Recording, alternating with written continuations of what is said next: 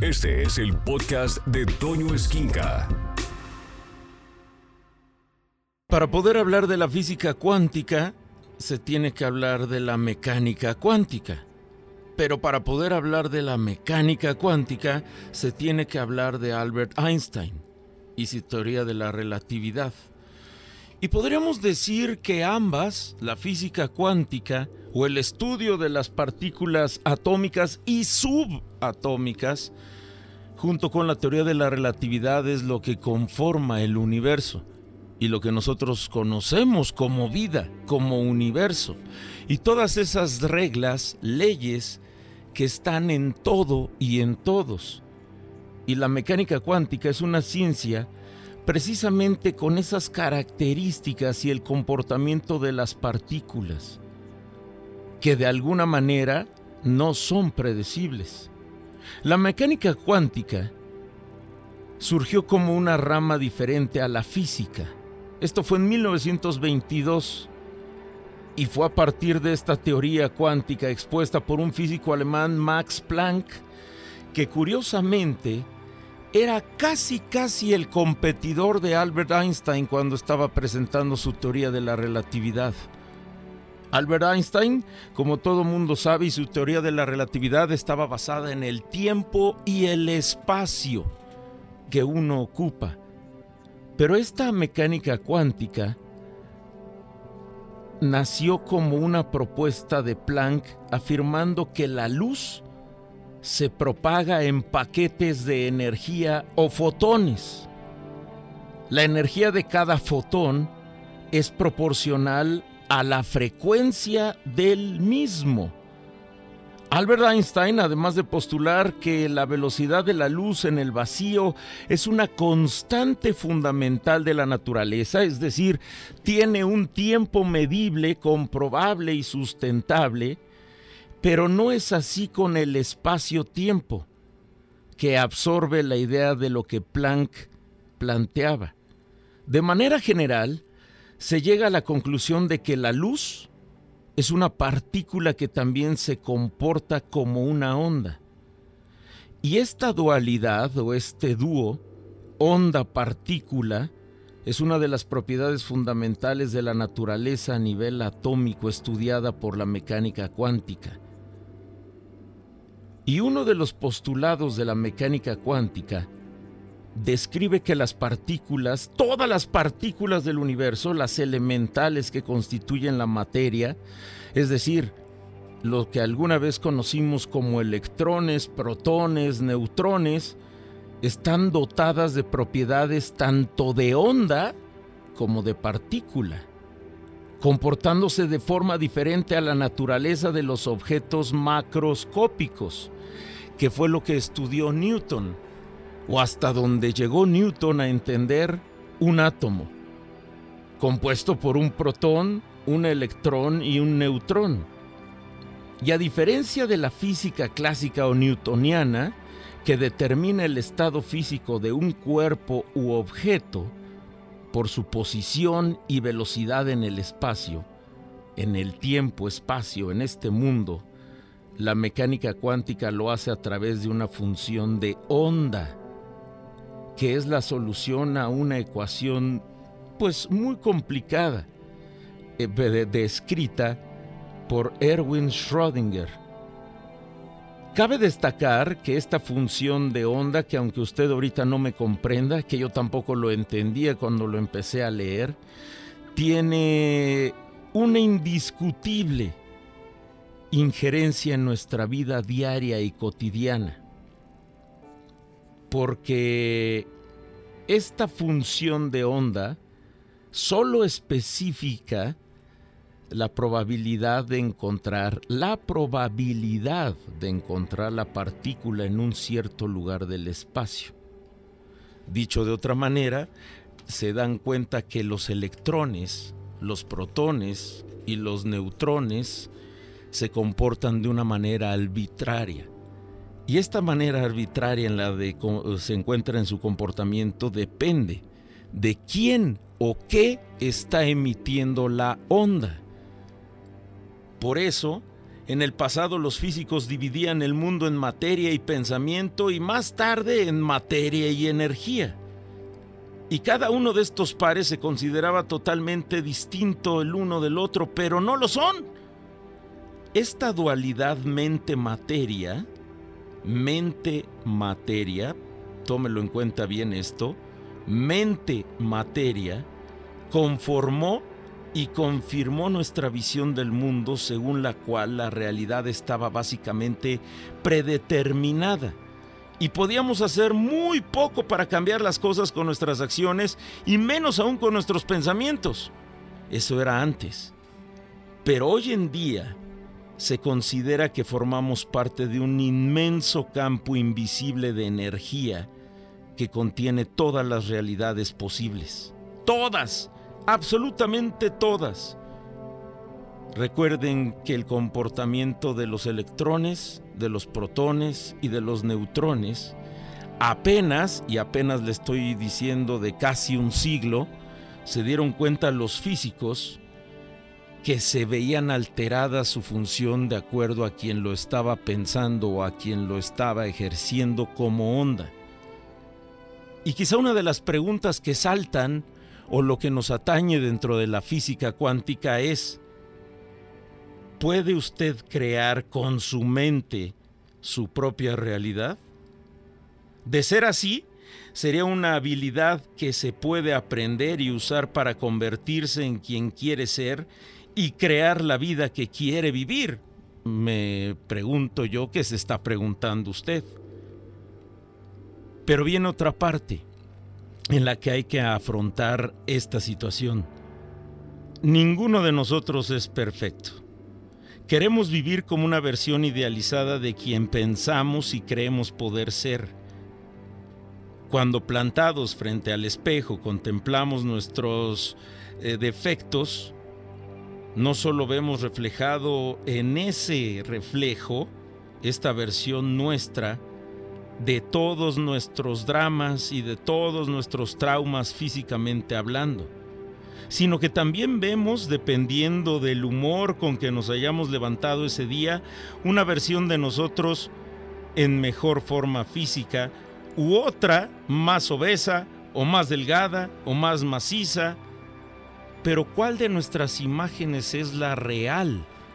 ¿Cuál es la que en realidad estamos viendo y cuál es la que en realidad es lo real? La respuesta es que todas las imágenes son reales. Y no solo los extremos, sino también un espectro infinito de imágenes que abarca desde las más positivas hasta las más negativas. Y para que entendamos mejor por qué la física cuántica funciona o cómo debe funcionar, es muy fácil. Mire, para poder cambiar el entorno, tomando en cuenta en que todo es energía, mente energía, usted debe modificar la imagen que tiene de usted y del mundo para abrirse a nuevos conocimientos y experiencias. Lo interesante aquí es que ya que si aceptaríamos o si aceptáramos realmente que lo que pensamos crea unos efectos tangibles en nuestra vida, obviamente usted no permitiría que nos viniera a la cabeza ningún pensamiento negativo y se comenzaría a fijar en aquello que quiere en lugar de estar siempre obsesionado con sus problemas. Piensa en esto. Si supiera que este principio de la física cuántica es real, ¿Acaso dejaría pasar un solo día sin crear el destino que usted desea? Retomando y resumiendo quizá al principio el final, lo que usted piensa y cree ejerce un profundo efecto en el mundo que lo rodea.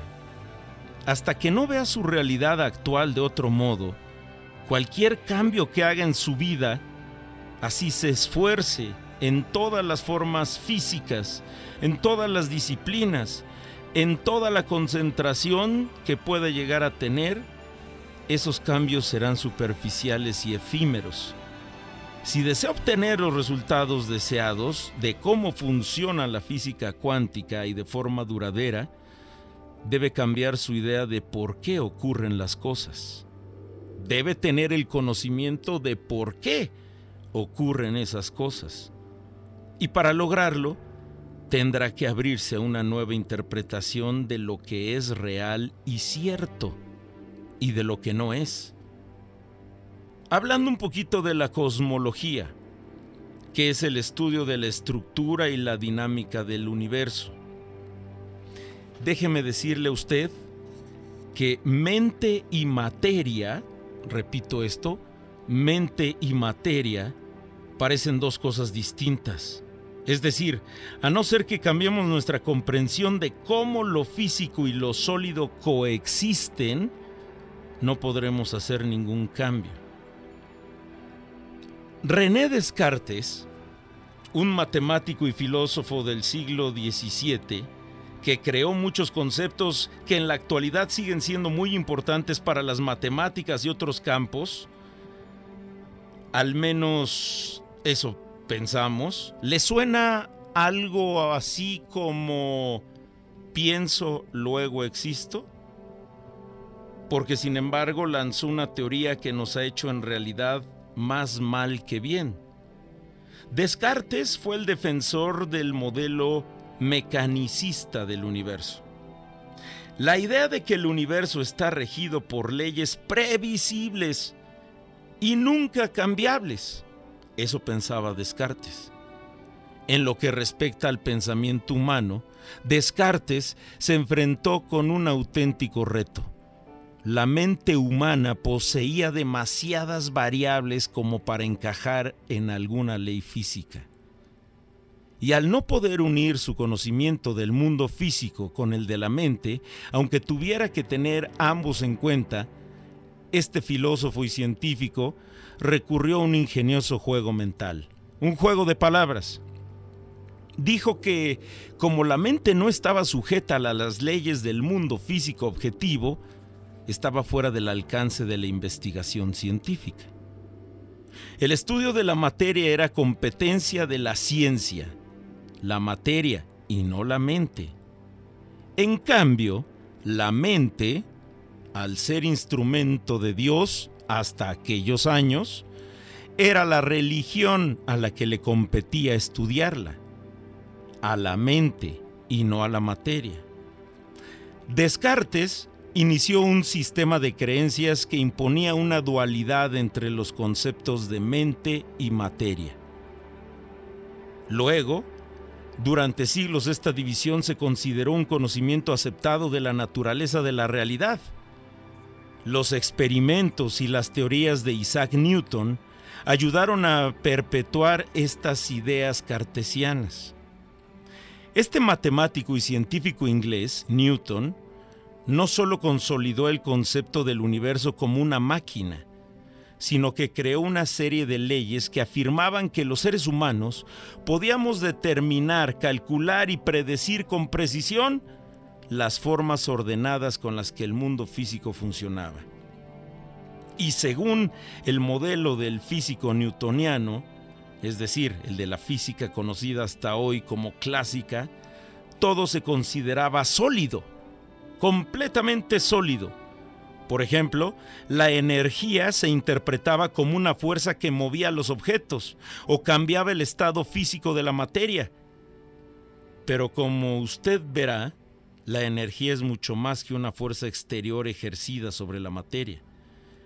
Él lo consideraba como una fuerza invisible que transformaba todo, que oprimía todo, que desintegraba todo o que impulsaba todo y la energía es el entramado mismo de lo material y responde a la mente. La labor científica que tuvieron tanto Descartes y Newton estableció un modo de pensar según el cual la realidad estaba gobernada por principios mecánicos. La humanidad apenas podía influir en los resultados toda la realidad estaba ya predeterminada, ya no había que cambiar nada, ya estaba todo.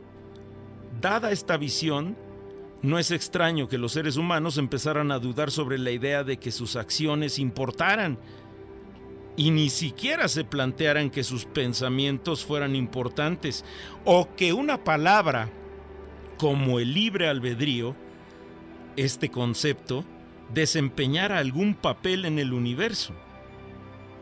¿Y acaso muchos de nosotros no seguimos suponiendo de manera consciente o inconsciente que los seres humanos somos a menudo poco más que víctimas?